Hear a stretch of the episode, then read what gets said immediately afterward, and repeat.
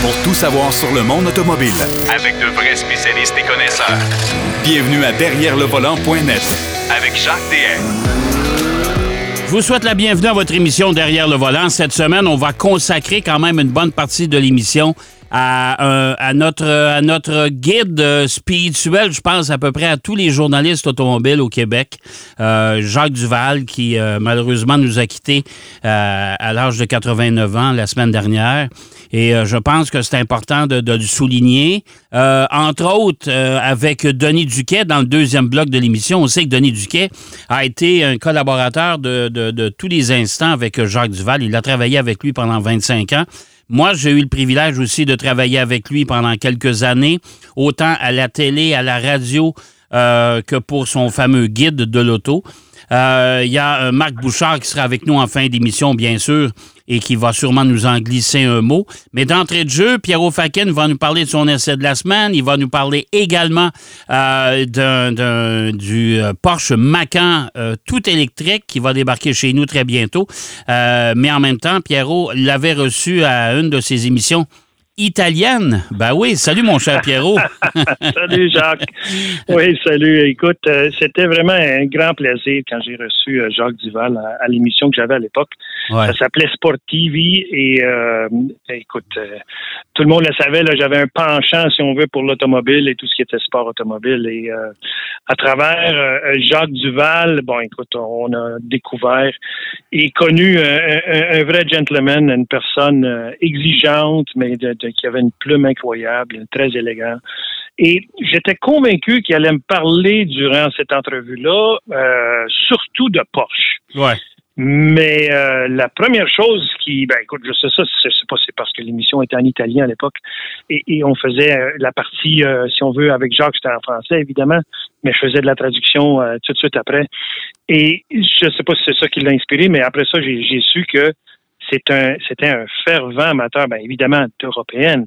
Mais il y avait un petit euh, côté faible pour euh, tout ce qui était Alfa Romeo. Oui, oui, oui. Il aimait beaucoup les Alfa Romeo. Beaucoup. Ah oui, absolument. Et d'ailleurs, euh, c'était une voiture que lui-même s'est achetée, une Giulietta Sprint Veloce en 1900, en fait, de 1959, qu'il a gardée. Et, je me rappellerai toujours euh, une phrase bien importante qu'il avait dit. Euh, et, ça, c'était euh, c'était Alain Raymond qui avait fait une entrevue avec lui. Et, cette phrase, c'était que la, la, la, la prudence est, est, la comment est-ce qu'il y avait dit ça? La prudence est, la, la, la, la, mort de, de, de de l'aventure, si on veut. parce que quand on est trop prudent, évidemment, on s'ennuie, là, tu sais. Ouais. Et euh, en faisant référence à, à, Porsche, il dit avec une Porsche, il dit je peux partir puis je sais que je vais revenir. Mais il dit avec une Alfa Romeo, c'était pas trop élogieux. c'était pas trop élogieux pour la compagnie à, l'époque. Mais non, c'est sûr, mais il était quand même, il était quand même passionné de ça parce que Jacques Duval, il avait plusieurs passions. Il était passionné de musique. Soit dit en passant, c'est un grand, un mélomane, ce gars-là. Ben oui, un grand mélomane. Euh, un, un maniaque pointu de la langue française. Euh, et maniaque d'automobile.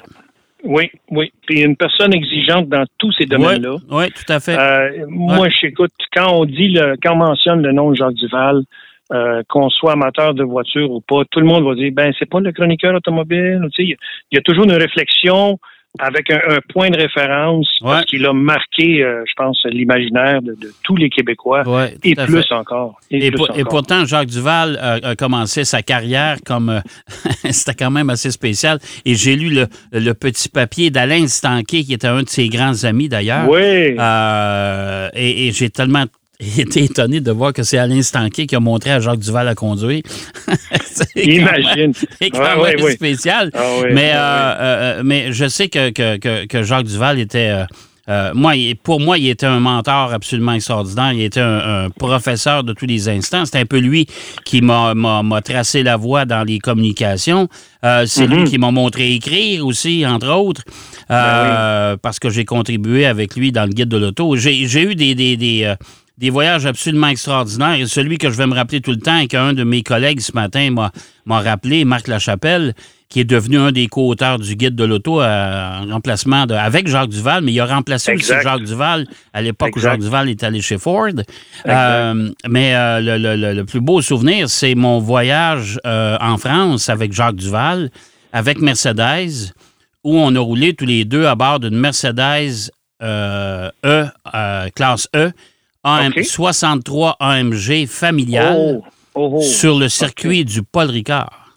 Oh boy, OK, OK. Ben, ça, je pense que Jacques euh, et toi aussi, vous étiez dans votre élément. Oui, oui, on était les deux Jacques dans l'auto et on s'est amusé pleinement. Ça a été absolument extraordinaire comme voyage. On a fait la route, évidemment, ensemble. Euh, mais euh, ça, a été, euh, ça a été un des beaux voyages que j'ai fait avec Jacques Duval.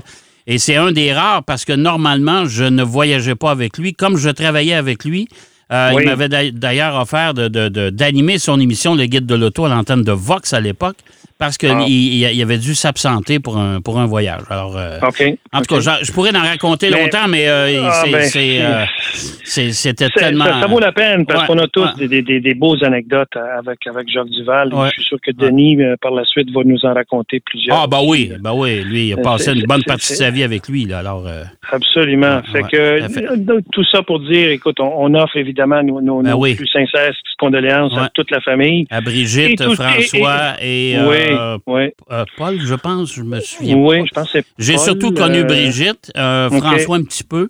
Et à sa conjointe, bien sûr, nos sympathies à, toute la famille. On, voit d'ailleurs les, jeunes, je pense qu'ils viennent au circuit du Mont-Tremblant de temps à autre avec des, François. certaines Porsche. François. exactement. François, je l'ai déjà vu. là. Oui, ben, François a eu la piqûre de son père. ah ben oui, c'est clair. c'est ça. C'est ça.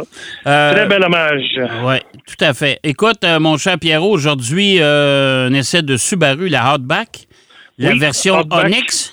Exactement, version Onyx, qui se trouve à être dans la, gamme, parce qu'il y en a plusieurs, Il, y a, sept versions de Outback. Ouais.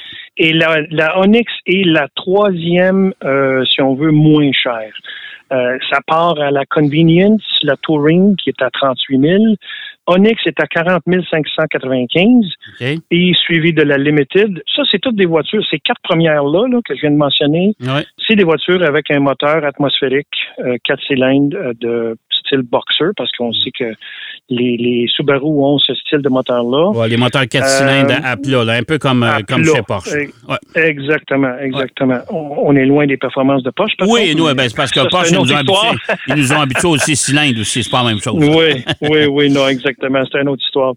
Euh, et, par la suite, il y a la, la, la Limited, c'est-à-dire la Wilderness Limited XT et Premier XT qui sont des versions turbo qui ont un moteur de 2,4 litres turbo, mais qui est euh, un peu plus euh, performant, si on veut. Mais la, la, Onyx, qui elle se détaille à 40 595, c'est une voiture qui est un, un, très beau compromis pour ceux qui ont un besoin d'espace, deux vont faire un petit peu de hors-route, euh, parce qu'on sait, là, les systèmes de rouage intégral de, de, Subaru ah bah sont parmi les, les, références de l'industrie. Exceptionnel, oui. Euh, oui, exceptionnel. Donc, on reste pas pris euh, longtemps avec ça, du tout, du tout même. Euh, surtout si on se met en X-mode quand il y a de la neige profonde. Ben, si, vous restez prêt avec un Subaru, vous êtes un très mauvais ah, ben conducteur. oui, exactement. exactement, ça, c'est sûr. Mais, mais c'est un beau compromis de, de si on veut pas aller vers un VES qui est beaucoup plus haut. La conduite, on est plus haut dans un VES, évidemment. Et là, c'est plus une familiale qui est haute sur pattes. Parce que le dégagement au sol est quand même impressionnant. On est presque à 10 pouces. C'est phénoménal. Alors, on dégage tout banc de neige, on, roule euh, sans, sans problème. Évidemment, ça prend les bons pneus d'hiver. Euh, et d'ailleurs, je vais vous en parler la semaine prochaine des pneus d'hiver parce qu'on va aller suivre un événement chez Continental euh, dans la prochaine semaine. Mais cette voiture-là est très spacieuse. Euh, l'intérieur est, adéquat. Il y, a, tout ce qu'il faut euh, pour, euh, pour nous, divertir et, nous, donner toutes les informations. Une chose que je déplore un peu, c'est le grand écran central, si on veut, dans, la console centrale de Subaru, qui euh, est plein d'icônes de différentes couleurs. Il y en a peut-être des gens qui vont aimer ça. Personnellement, je trouve que c'est un peu un, un méli-mélo de, de, toutes sortes de fonctions. Euh, on finit par s'y habituer, mais je séparerais, si on veut, la partie euh, climatisation de la partie où on peut configurer des choses. Là, on a tout sur le même écran. On a quelques boutons physiques, c'est-à-dire pour augmenter et baisser la température. Mais sinon, le reste, tout se fait en touchant l'écran. Qui, euh, on le sait, Jacques, on en parle souvent, euh, c'est toujours problématique parce qu'on doit euh, dévier notre, notre regard de la route vers C'est c'est une grande distraction, ça, ces écrans tactiles. Là, Ouais. Oui, exactement. Mais, mais en plus, celui-ci contient tellement d'informations. Il y a beaucoup d'icônes différents. Ça a quasiment l'air d'un jukebox. C'est trop.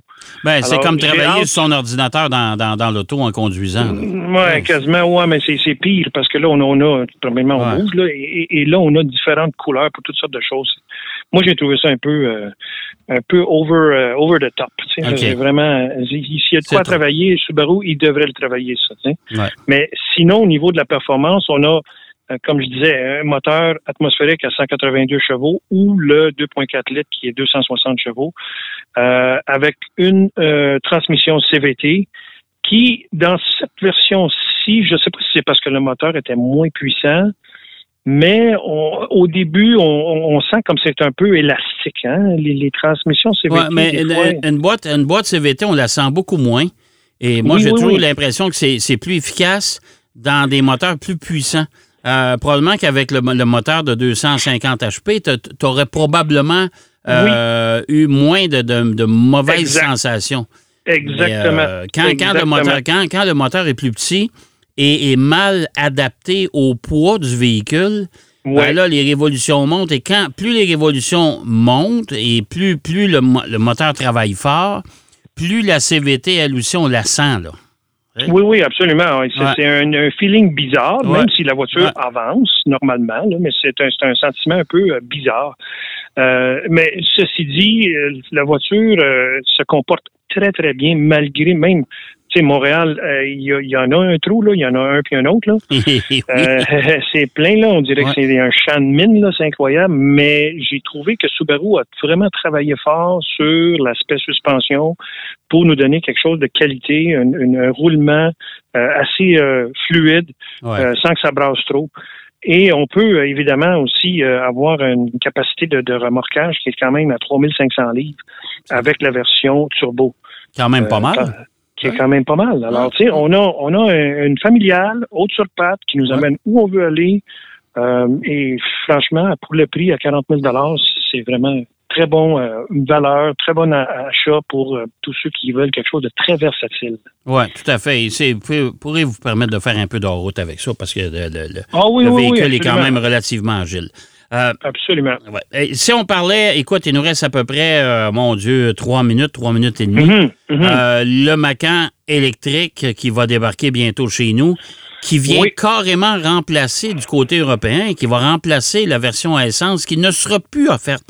Euh, d'ailleurs, là-bas, ça va être strictement le, le, la version électrique, c'est particulier. Euh, Qu'est-ce que tu en penses de ce nouveau Macan-là? Ben, ce nouveau Macan-là, euh, au, au, si on le regarde vite, vite, on dit, bon, il n'y a pas grand-chose de changé, mais si on le regarde de proche, il y a des détails là, qui euh, ressortent. Ouais. on a éliminé à, à l'arrière du toit l'aileron qu'il y avait là euh, sur le Macan à essence. Ouais. On a intégré une lumière, euh, un faisceau lumineux horizontal, en fait, une barre lumineuse horizontale à l'arrière. Et on est allé s'inspirer du Porsche Taycan pour les lumières à l'avant, les ouais. lumières Matrix qu'on appelle. Là. Euh, mais écoute, il est très, très euh, en ligne, en douceur, je trouve, très fluide. On, on voit que l'aérodynamique va faire partie, évidemment, de qu'est-ce que ces, ces véhicules-là vont avoir à, à, à confronter. Mais euh, le Macan, celui-ci, euh, s'inspire aussi de la même architecture de recharge, si on veut, que le Taycan. On est à les 800 volts.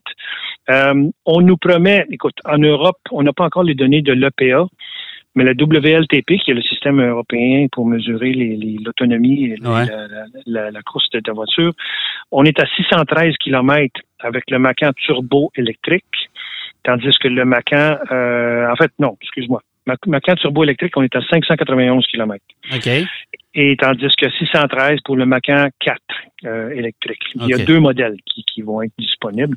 Et là, on peut parler d'une variance à peu près de combien là, pour ici au Canada? Là? Ben là, on, réduit ça d'à peu près 20 à 25% Fait que 613 km, mettons qu'un 450, quelque chose comme ça, puis euh, le, le, le, turbo à 591 qui est presque 600 km euh, va nous amener à peut-être 480, quelque chose comme ça.